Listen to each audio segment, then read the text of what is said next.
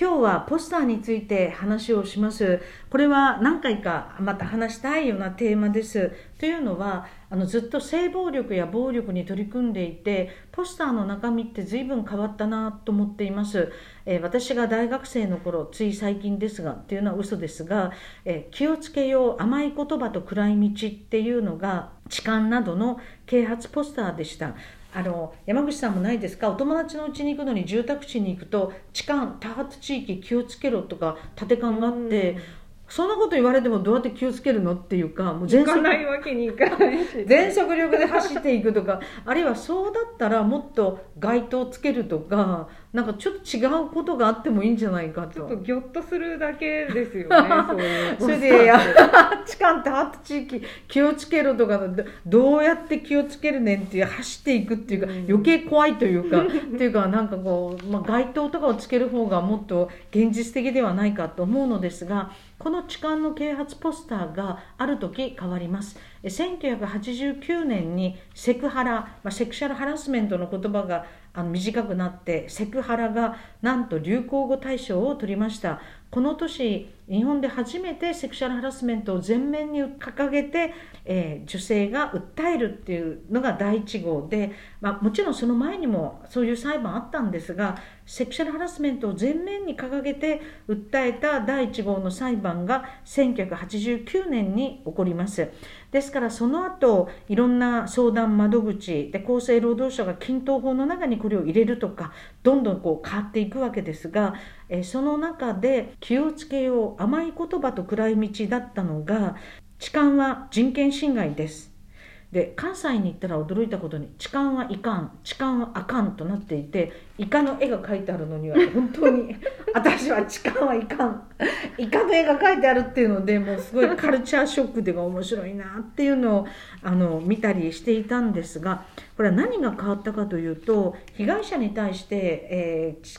痴漢甘い言葉と暗い道に気をつけろっていうのが加害者に対して真正面から社会に対してなのかな？え痴漢は人権侵害です。痴漢はいかん。痴漢はあかん。というふうになったのは加害者に対して警告を発するようになった。これはやっぱりすごい転換点だと思います。だから痴漢とかいろんなポスターは本当にしげしげと見てるんですが最近どうですか？割と地下鉄などにあるのはこの一発であなたの人生が終わるみたいなそれからお酒のせいにしてはいけないみたいなさそんなポスターがあってあなるほどと。つまりこれはきっとお酒を飲んだりいろいろしたりあと暴力もあるからそういうことをしないようにとりわけ会社員がサラリーマンが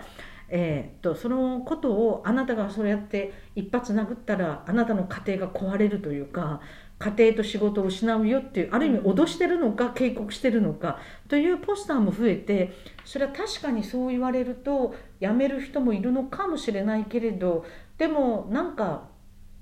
殴られる人や痴漢で人権侵害だって私の体は私のものとか私の体を触らないでみたいな方がいいのか、うん、どういうのがいいのかなと思ってえ痴漢のあの啓発ポスターも今だか暴力の啓発ポスターも結構今試行錯誤なのかなというふうに思っています。この番組を聞いてらっしゃる皆さんはどういうのがいいと思われるでしょうか？でね山口さん実は事務所にもあるんですがこれ法務省が作ったポスターがちょっと話が急に変わりますが再犯防止立ち直りを支える地域の力って直筆なんですが7月は再犯防止啓発月間誰が書いてるのでしょう。内閣総理大臣安倍晋三って書いてあるんですね。再犯防止って何の再犯防止なんだろうとかどうですか？そうですよね。意外と達筆なんだなっていう ただこれってこれで何かの役に立つのかなってちょっと疑問に思ってしまいますよね。これしか書いてないですからね、まあ、再犯防止。誰に向けて何を言いたいのかっていうのが。まあ、法務省の下の方に誰一人取り残さない社会の実現に向け犯罪や非行をした人たちの立ち直りにご理解とご協力をお願いします。でもそれだったらもうちょっと違うのがあってもいいかもね。つまり、うん、人々は構成できるとか人間は変わりうると。しかもこれ内閣総理大臣の直筆のポスターっていうのは私の記憶では初めて見てるんですが今まであったかどうかっていうのを今ちょっと聞いてるところです。でもあの山口さんがちょっと集めてくれたんですがあの大阪府警、まあ、いろんな意見があるかもしれませんが大阪府警察官募集のがこれが公募でしてるからなんかすごいですよね。何でも聞いてや頼る人から守る人にごめんで済んだら警察いらんわ。返信できなくても正義の味方にはなれる。行くぞ力の見せ所や装飾系より大阪府警。そこの優秀な若者に次ぐそんなところに隠れてないで出てきなさい。は至急大阪府警に応援を。あるいは本気っていうのもありますね。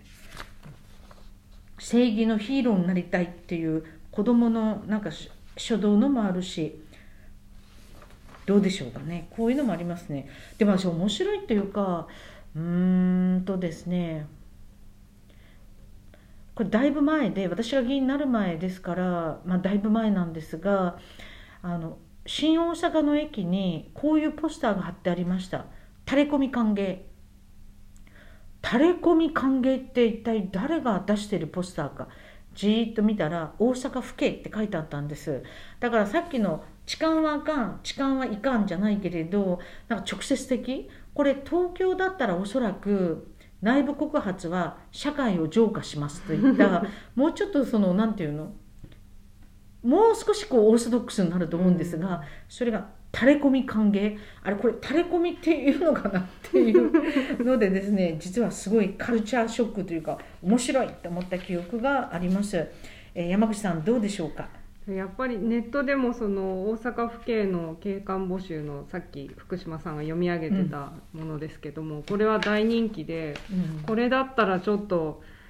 警察官募集って自分も行ってみようかなっていうコメントも出てたんですよね。うん、やっぱりポスターって誰に何を訴えかけるかが重要ですよねどうしても。そしたら痴漢のポスターとかは誰に何を訴えたらいいと思いますか？うんやっぱりその被害者に訴えかけるのか加害者に訴えかけるのかで全然メッセージが変わると思いますよね。で加害者に言うとしてもそれであなたの人生が終わるってよく昔覚醒剤のあの人間やめますかっていうああれ有名なんですね。覚醒剤やめますか、うん、人間やめますかってやつ、ああいうのもなんかこうひどいなって。そ れで人生を終わりにしちゃったらこの再犯防止の役割を言わなくちゃいけない法務省はどうするんだろうっていう。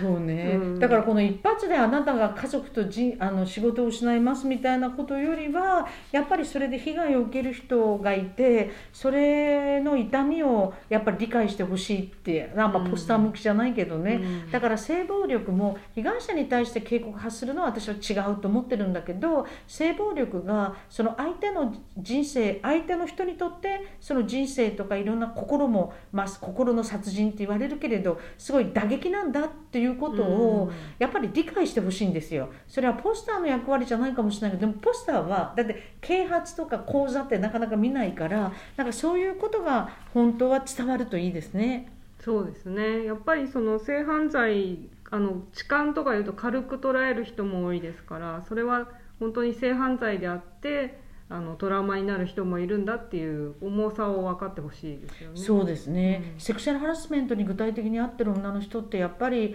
そのすごく夜道が怖くなったとか会社の中で一緒に空気吸うのがすごく辛いとか、うん、そこまでなっちゃうんだけれど例えばよく言われるのはあの警察あ刑務所などでの研修とかでもなんだけどいたずらじゃないけど後ろからちょっと抱きしめて何かをしてやろうと思ったって加害者が思ってるとしてもそういう状況に夜道になった女の人は殺されるかもしれないと思ったっていうので、うん、もう凄まじい恐怖でもう外に出られないとかという状況になるんですよ。だからちょっとっていうのともうそれでもう出られないっていうぐらいになるのの落差が凄まじくて本当はそこその被害でどんなふうにその人があの人生や生活が破壊されるか心もというのを理解してほしいなと、まあ、そういうポスターがどんなのか分かりませんがまた一緒に啓発ポスターや標語も一緒に考えたいと思います。